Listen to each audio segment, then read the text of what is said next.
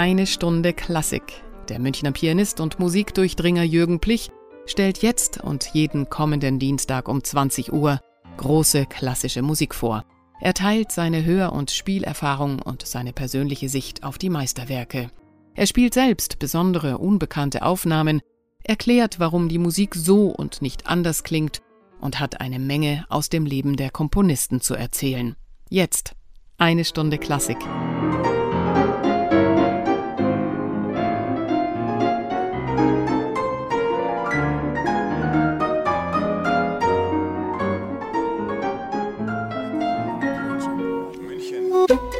Radio München. Liebe Hörer, heute und in der nächsten Woche hören Sie einen Konzertmitschnitt vom 29. September dieses Jahres aus dem Movimento München. Im Rahmen meines Zyklus mit sämtlichen Klaviersonaten von Wolfgang Amadeus Mozart spielte ich die vier Sonaten in C-Dur, A-Dur, B-Dur und F-Dur, Köchelverzeichnis 330 bis 333. Den ersten Teil dieses Moderationskonzertes hören Sie heute, den zweiten in der nächsten Woche. Wir schalten jetzt um in den Saal des Movimento. Viel Spaß! Einen schönen guten Abend und herzlich willkommen. Dieses Konzert habe ich genannt die Sonaten der Reifezeit. Äh, ich brauchte natürlich ein bisschen ein Schlagwort für jedes Konzert und so habe ich mich durchgerungen, diesen Abend so zu nennen. Mozart war zu der Zeit, als diese vier Sonaten entstanden sind, auch erst so zwischen 20 und 25 und manche würden sagen, so seine richtige, ganz große Meisterschaft, gut, die war schon immer da, aber die hat er erst noch etwas später erreicht. Es ist aber so, bei den äh, Klaviersonaten würde ich sagen, diese vier Sonaten sind die süßesten Früchte dieses Baumes, dieses Klaviersonatenbaumes mit 18 äh, Zweigen, weil er hat hier, anders als in den frühen Sonaten, die wir bis zum Sommer gehört haben, und auch anders als in den Sonaten, die noch kommen, Stücke geschrieben, die so harmonisch sind, so farbenfroh, so in so einer Waage zwischen Ausdruckstiefe und Fröhlichkeit, wie sie ganz einmalig dastehen. Das sind vier Sonaten, die der Ritter von Köchel, der das große Mozart-Werkverzeichnis verfasst hat, auch mit vier aufeinanderfolgenden Nummern versehen hat. Das sind Köchelverzeichnisnummern 330, 331, 332 und 333. Aber beginnen tun wir mit einer Sonate in C-Dur. Köchelverzeichnis 330. Diese Sonate hat wie alle Mozart-Sonaten drei Sätze, einen schnellen, einen langsamen und wieder einen schnellen am Schluss. Und als ich das neulich spielte, kam hinterher jemand auf mich zu und sagte, ja, das Stück ist so, wie wenn da ein Kind im Sandkasten spielt. Und da habe ich gedacht, das ist doch jetzt wirklich wunderbar erfasst. Ich finde nämlich wirklich, das ist die spielerische dieser vier Sonaten. Dann die A-Dur-Sonate, die jeder kennt, ist eigentlich ein in die Romantik vorausweisendes Stück, sowohl von der Klavierbehandlung her als auch in der Art, wie es komponiert ist. Eigentlich ist das gar keine Sonate, sondern eine kleine Suite mit Charakterstücken. Dann kommt nach der Pause äh, die B-Dur-Sonate und die ist eine Sonate, die ganz vom Gesang erfüllt ist, die ist liedhaft. Und dann zum Abschluss die F-Dur-Sonate, das ist eine Oper auf dem Klavier, meiner Meinung nach nach. Also äh, ganz charakteristische Züge in jedem einzelnen dieser Werke. Und wie gesagt, hier haben wir das Sandkastenspiel. Ähm, wenn Sie eine Stelle hören wollen, wo das besonders augen- oder besser gesagt ohrenfällig ist, dann ist das der Mittelteil vom dritten Satz. Da hat sich Mozart die Frechheit erlaubt, mitten in einer ernsthaften Sonate ein Kinderlied zu schreiben.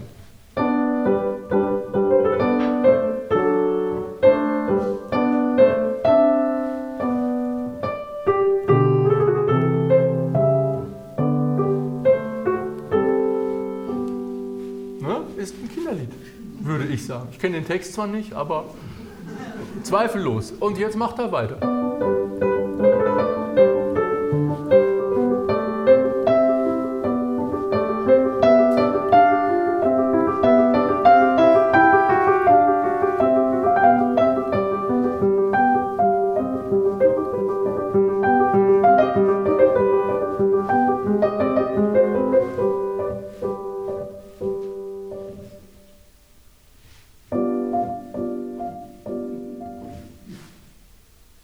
Geht der Satz wieder von vorne los. Also das ist doch wirklich eine kleine Spielerei. Aber insgesamt auch in der Art, wie es komponiert ist, ich weise ja immer wieder darauf hin, ist sozusagen eine Art Baukasten, Bauklötzchen-Prinzip zu beobachten. Ich spiele Ihnen mal den Anfang des ersten Satzes vor.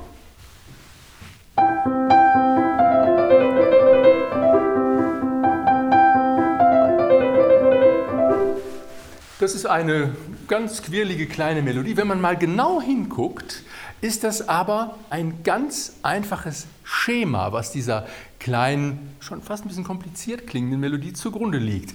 Äh, diese Melodie besteht aus Haupttönen und aus kleinen Verbindungstönen. Die Haupttöne sind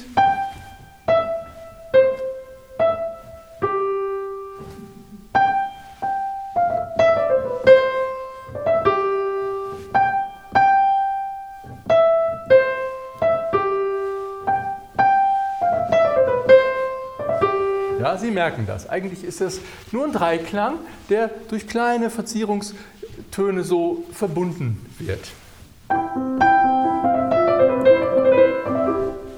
Und so entsteht dieses Thema. Das ist eine typische Kompositionsmethode, der sich alle, alle Komponisten bedienen. Es ist ganz erstaunlich, wie einfache Grundlagen manchmal irgendwelchen Themen zugrunde liegen. Das Interessante ist aber jetzt hier bei Mozart, dass wenn man darauf einmal aufmerksam geworden ist, hört man ständig diese Dreiklangsbildungen in der ganzen Sonate. Und zwar sind die meistens nicht so, dass der Dreiklang so in der Abfolge von oben nach unten oder von unten nach oben gespielt wird, sondern äh, zwei Schritte vor, ein Schritt zurück. Ja, und dann in verschiedenen Varianten ja, mit solchen kleinen Verzierungen dazwischen. Zum Beispiel das zweite Thema dieses ersten Satzes.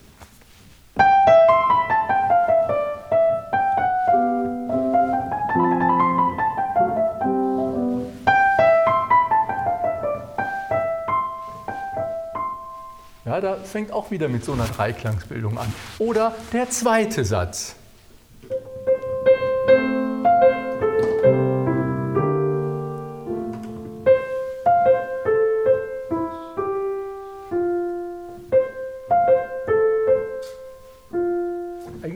Wieder nur so ein Dreiklangsgebilde. Oder der Beginn des dritten Satzes. Ist eigentlich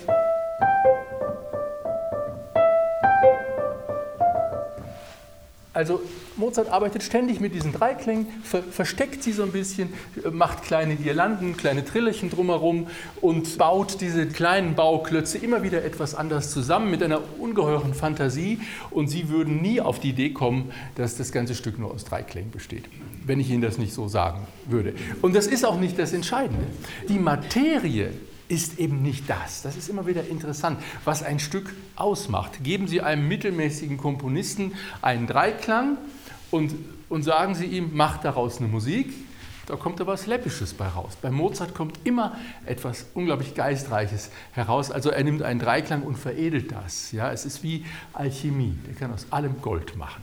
So, jetzt also sehr viel Freude bei der C-Dur-Sonate, Kirchenverzeichnis 330. Allegro moderato, wen es interessiert, ist der erste Satz überschrieben, der zweite Andante und der dritte Allegretto.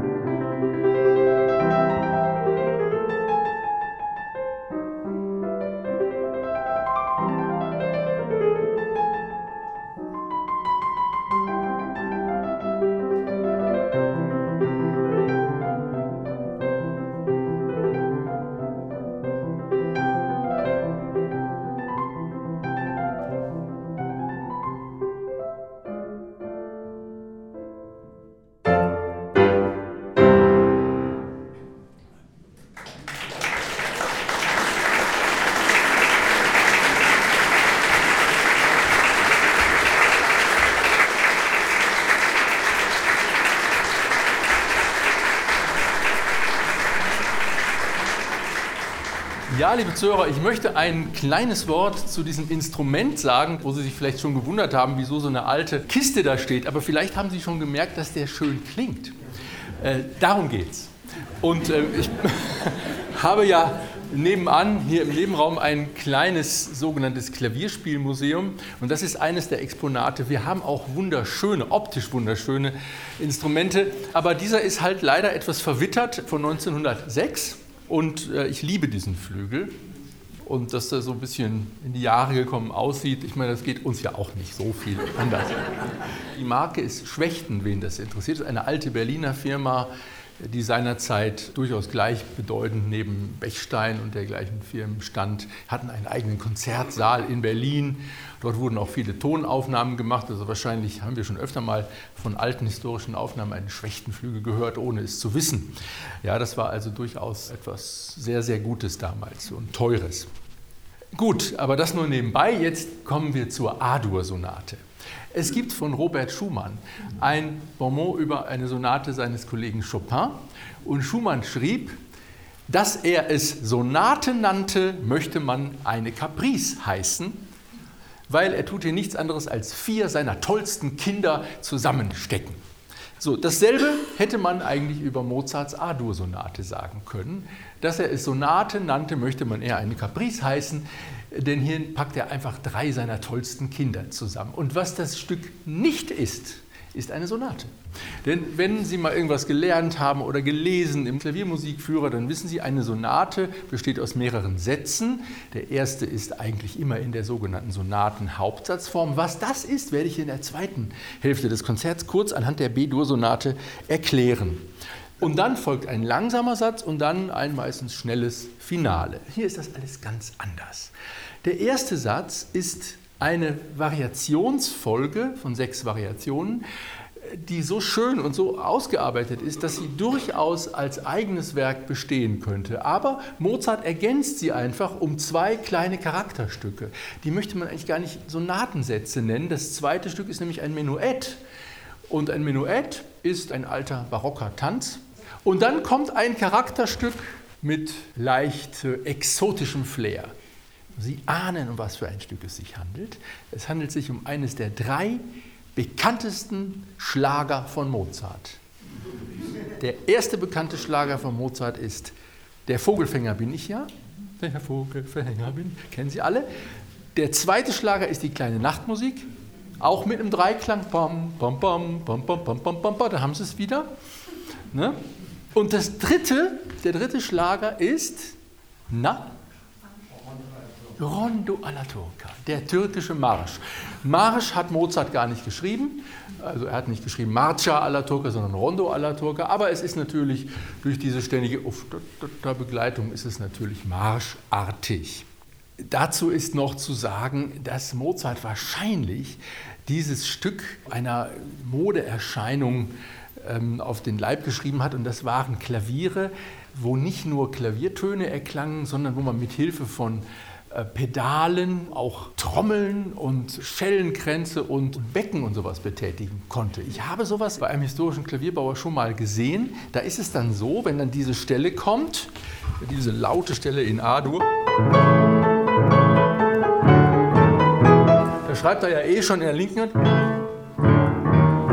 klingt immer schon eh so ein bisschen nach Trommel. Aber da konnte man bei diesen Klavieren dann ein Pedal betätigen und immer bum, bum, bum, bum, bum dazu machen. Oder mit so einem Schellenkranz, ne, so ching, ching, bum, ching, ching. Das, das gab es wirklich. Ich schwöre es, ich habe auf so einem Klavier gespielt. Und auch in der Zeit hat man solche Dinge teilweise gehabt. Und ich kann mir gut vorstellen, dass, das, dass man das mit diesem Stück gemacht hat.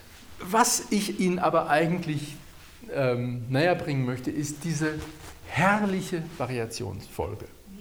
Und da müssen Sie einfach noch ein bisschen Geduld haben mit mir, weil dazu muss ich Ihnen einfach etwas tiefergehendes sagen. Das Thema beginnt so.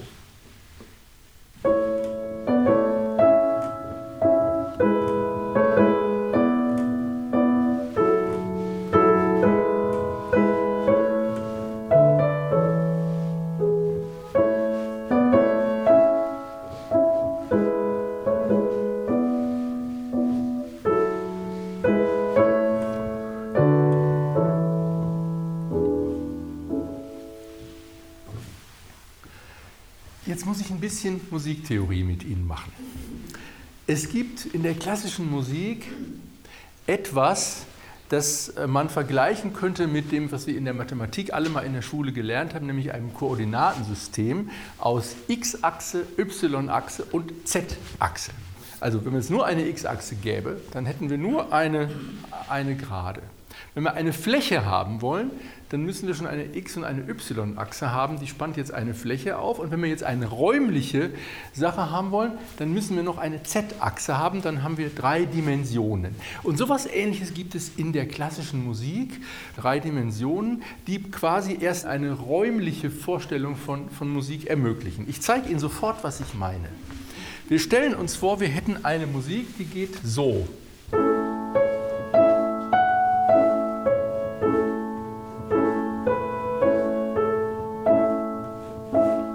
Eintönig. Ne? Das ist nur die x-Achse. Wir haben immer nur diesen einen Akkord. Jetzt kommt eine y-Achse dazu.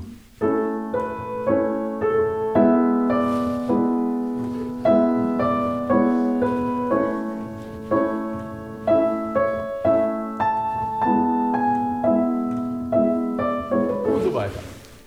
Und jetzt kommt die z-Achse dazu.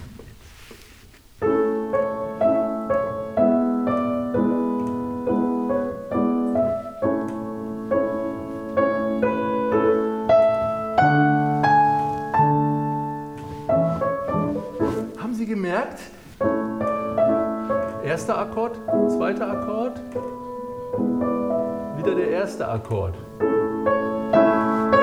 Und jetzt kommt ein dritter.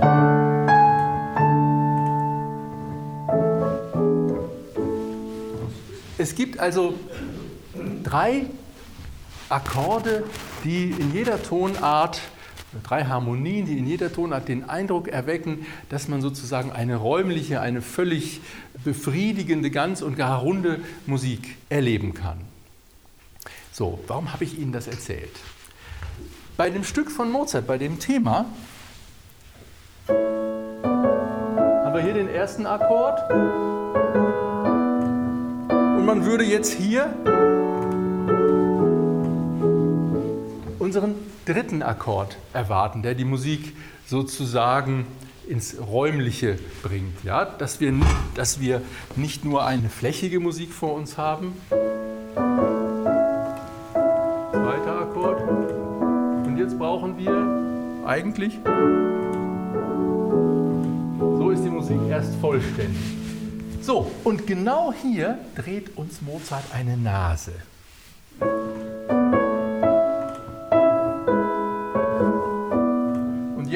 Dieser Akkord kommen sollte, bringt er etwas ganz anderes, was schon fast nach 20. Jahrhundert klingt, nach Debussy, nach Hindemith. Aber dieser Akkord ist ein Geheimnis. Er erreicht das so, dass er einen Mittelstimmenton die ganze Zeit weiterklingen lässt, hartnäckig, egal was die Melodie tut.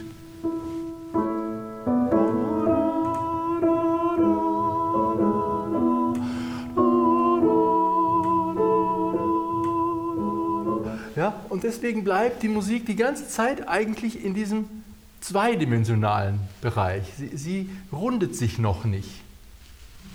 Dann aber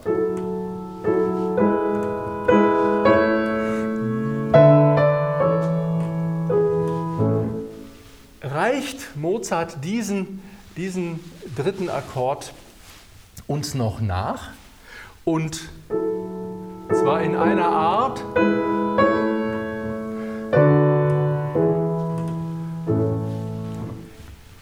dass wir sozusagen noch satter werden, als, als wir es gewesen wären, wenn der, wenn der Akkord schon vorher gekommen wäre. Ja, und dieser Moment, wo der eigentlich erwartete Akkord nicht kommt,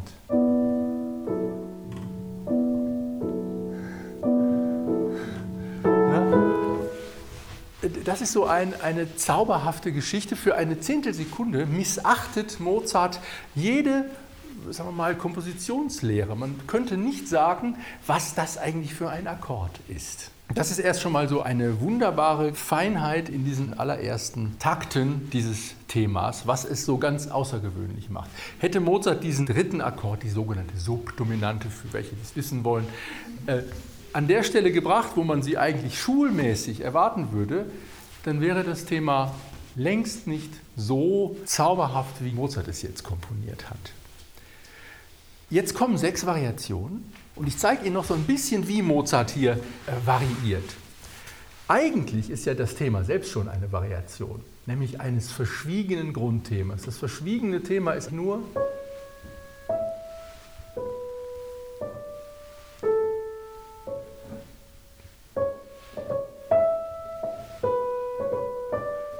indem er diesen kleinen Schlenker einbaut,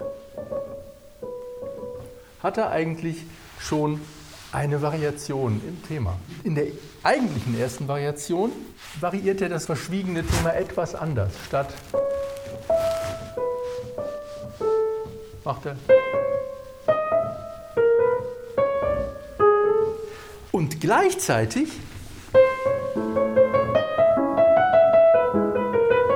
verbindet Mozart diese, diese Haupttöne mit den Vorhalten mit dieser Figur. Ta da dam, ta da dam, da, da, da. Aber diese Figur kommt aus dem Thema. Dieses Hin und Her. Ja, und mit diesen, mit diesen Elementen, diesem Vorhalt und, und diesem kleinen Schlenker arbeitet Mozart nun eigentlich die ganze Zeit in diesen Variationen. Zum Beispiel in der zweiten Variation. Die ist eigentlich ganz witzig.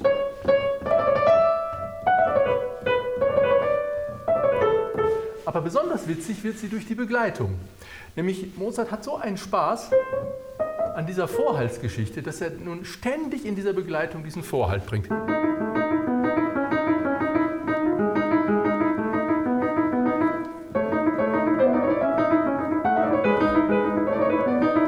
Wie so eine fixe Idee. Ja? Und dann nach, nachher im weiteren Verlauf kommt das noch schlimmer.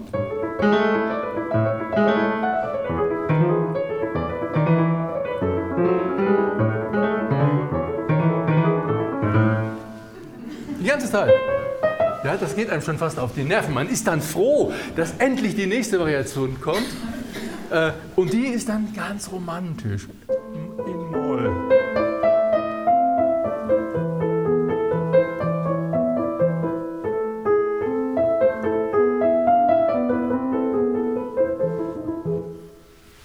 Da hören Sie auch in diesem äh, Melodienbogen immer wieder dieses da da da da da da da da herumgeistern. Dann kommt eine Variation in A-Dur wieder, die schon auf die Romantik vorausweist, auch wegen ihrer Pianistik. Mozart schreibt hier einen Klaviersatz, den man eigentlich eher bei Schumann oder Mendelssohn oder so erwarten würde, indem er die linke Hand immer über die rechte drüber steigen lässt.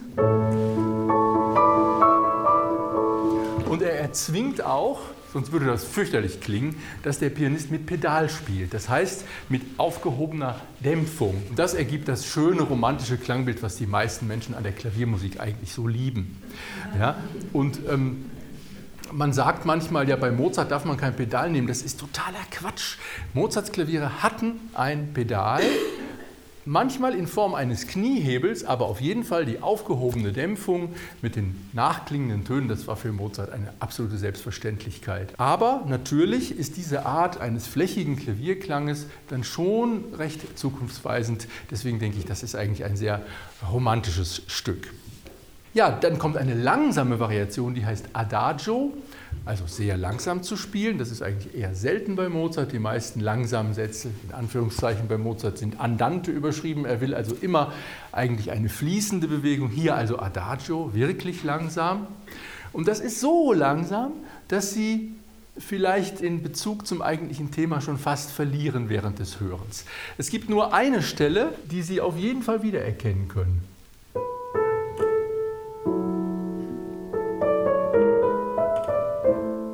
Wenn Sie sich erinnern, was ich Ihnen über das Thema erzählt habe.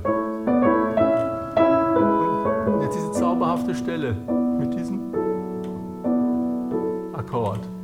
Ja, und das kommt auch in diesem langsamen Satz immer nach einer Generalpause ganz aufmerksam heischend, weil vorher die Pause war.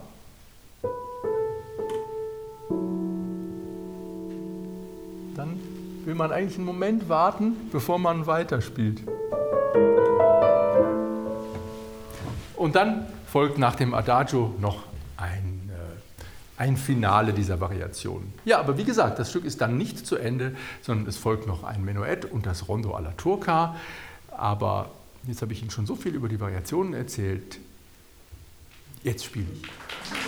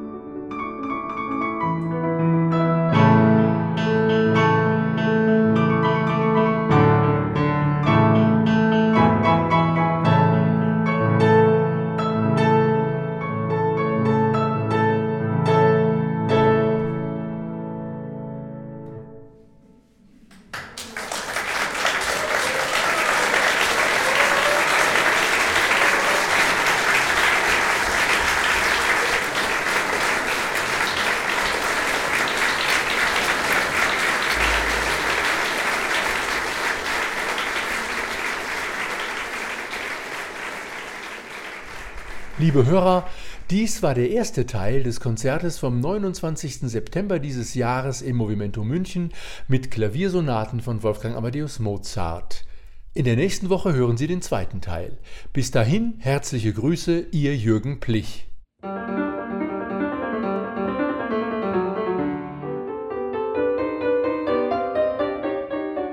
Das war eine Stunde Klassik mit Jürgen Plich hier bei Radio München. Jeden Dienstag um 20 Uhr und sonntags um 10 Uhr in der Wiederholung. Nachzuhören übrigens auch auf unserer Webseite www.radiomünchen.net.